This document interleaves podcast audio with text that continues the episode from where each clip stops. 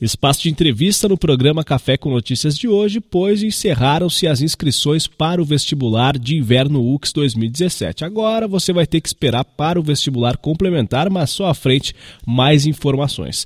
Por isso estamos na nossa última entrevista dessa edição do vestibular com a coordenadora do vestibular de inverno UX, vestibular de verão, também do vestibular como um todo, professora Valneide Aspirós.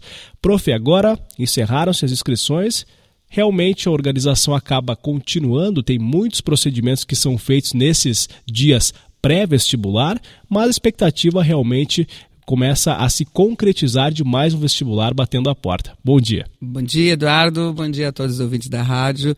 De fato, parece que esse período foi bastante longo de inscrições.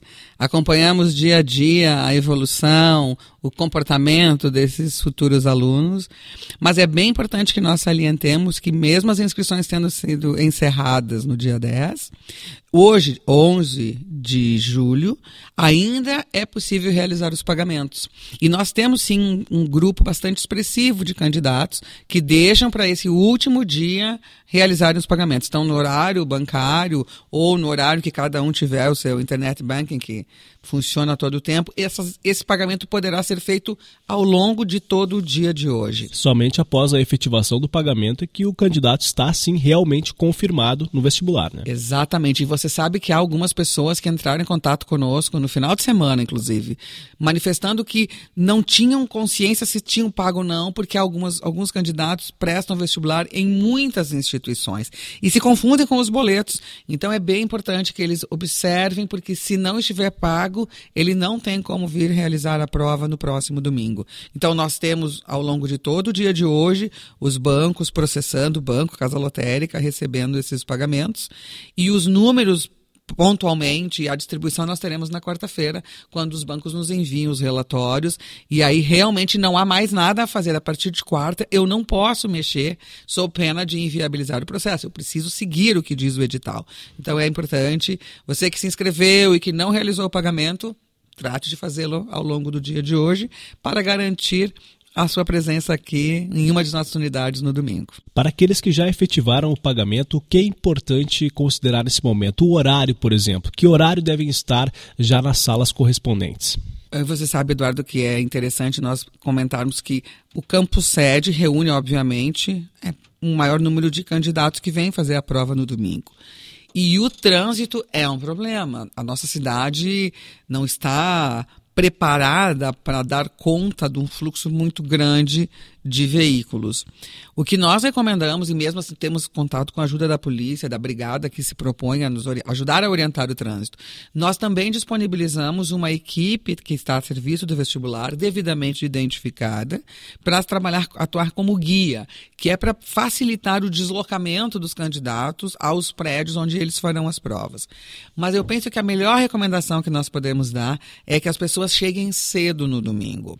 O campus vai estar todo aberto, os locais para refeições, os restaurantes, lanchonetes, toda a nossa estrutura à disposição como forma de acolhimento do candidato e dos seus familiares. Então, talvez chegar mais cedo é uma, uma boa alternativa. E ajuda também, eu penso, a, a diminuir um pouco aquela ansiedade que acomete todos os candidatos. Os cursinhos pré-vestibulares se, se organizam ali no centro de convivência. Então, a dica maior que eu posso dar: cheguem cedo, façam as refeições aqui com calma e os prédios vão abrir às 12h30. Portanto, uma hora antes do início efetivo das provas, que começam pontualmente às 13h30. Ninguém pode entrar depois disso. Nós fechamos as portas. Temos tido muita sorte em relação a isso e acho também que os candidatos nos últimos anos mostram que eles estão muito atentos ao horário. Nós não tivemos que deixar ninguém de fora. Ou seja, todos conseguiram chegar a tempo de serem colocados para dentro dos prédios. Nos prédios só entram os candidatos, os familiares não têm acesso. Também é importante que, porque nós não permitimos a ida ao banheiro, não estão liberados os banheiros nos primeiros 30 minutos de prova. Então tem toda uma situação que nós também pensamos, além dos banheiros banheiros já disponíveis no campus. Nós alugamos os banheiros químicos para ajudar nesse processo, porque todo mundo possa entrar com tranquilidade, sabendo que nos primeiros minutos não poderá dirigir-se a nenhum dos toaletes. Tudo por medida de segurança. E o tempo de prova é variante de acordo com o grupo que ele vai fazer a prova, né? Exatamente. Nós temos os grupos G1 e G2, que têm redação e mais 50 questões objetivas, eles têm 5 horas de provas. Portanto, eles vão da 1 e meia até as 6 e meia. Esse é o prazo.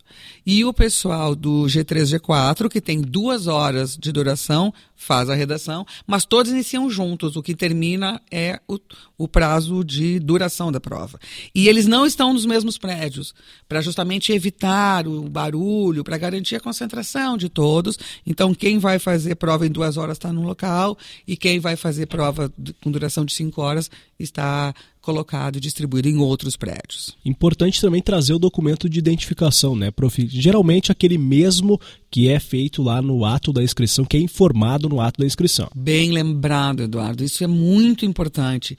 Nós não temos como deixar a pessoa entrar com um documento que não tenha foto, por exemplo. O que nós pedimos é que ele venha com o documento que ele utilizou para se inscrever, que é com foto seja a identidade, tem alguns que se inscrevem com carteira de motorista, outros se inscrevem com carteira de trabalho, com passaporte, também vale aquelas cartões, as carteirinhas profissionais também servem, desde que elas tenham foto e que indiquem o número do documento dele, de o RG ou CPF. Nós temos de ter esses documentos. Mas acontecem sim episódios de as pessoas perderem ou extraviarem esses documentos com o qual se inscreveram. Aí nós recomendamos que eles cheguem um pouco antes, porque vai ser feito um outro cheque, uma outra checagem de identificação, e ele vai precisar dispor de um pouco mais de tempo, porque ele não poderá entrar com outro documento diferente sem nós fazermos essa verificação, porque como eu digo às vezes, como eu posso saber que você é o Eduardo? Eu só posso saber que você é Eduardo se eu tomar o teu documento, conferir com o que eu tenho e isso fica realmente registrado. Então, essa caso haja alguém que foi ou roubado, extraviado, tem que fazer um boletim de ocorrência, tem de trazer esse BO no dia, que é para justificar a ausência daquele documento e a substituição, porque um boletim de ocorrência mostra e escreve, descreve exatamente o que aconteceu. Ninguém pode ser penalizado por isso, mas nós não podemos deixar ninguém entrar sem essa verificação de autenticidade na identificação. Estamos conversando com a coordenadora do vestibular UX, professora Valneide Aspiros. Prof, é claro que após a realização da prova fica aquela expectativa dos resultados, né? Para aqueles que vão fazer a prova objetiva, quando que vai estar disponível o gabarito das provas e aqueles que fazem apenas a redação, a lista dos classificados? Eduardo, veja, nós trabalharemos no domingo. Nós só podemos liberar o gabarito e as, os temas da redação for oficialmente, uma vez que tenha tudo sido encerrado. Ou seja, que a prova que dura cinco horas, então imaginemos que às seis e meia, quinze para sete, estará no site da UX oficialmente o gabarito de cada uma das provas, as provas que nós também disponibilizamos em PDF para que as pessoas possam olhar e os temas da redação. Isso tudo uma vez que o processo tenha sido encerrado. Nós não disponibilizamos umas informações antes outras depois, concentramos tudo, todas elas para o mesmo local. O, no próprio domingo, nós já damos início ao processo de correção das redações.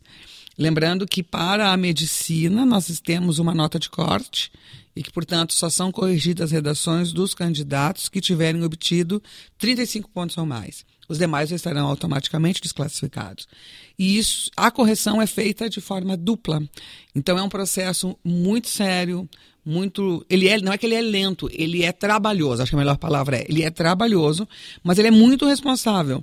Portanto, nós iniciamos no próprio domingo a correção. Nós ficamos numa espécie de clausura com um grupo de corretores. E eu pedi até o dia 19, que é quarta-feira. O nosso prazo limite é dia 19 para a publicação de todo o listão dos aprovados em todos os grupos, porque eles têm de sair todos juntos. Mas dependendo do andamento do nosso trabalho, Pode ser que no dia 18, no final da tarde, nós já tenhamos alguma informação. Mas isso depende muito, veja, de uma série de fatores, são muitas variáveis, dentre as quais a maneira como os temas são acolhidos.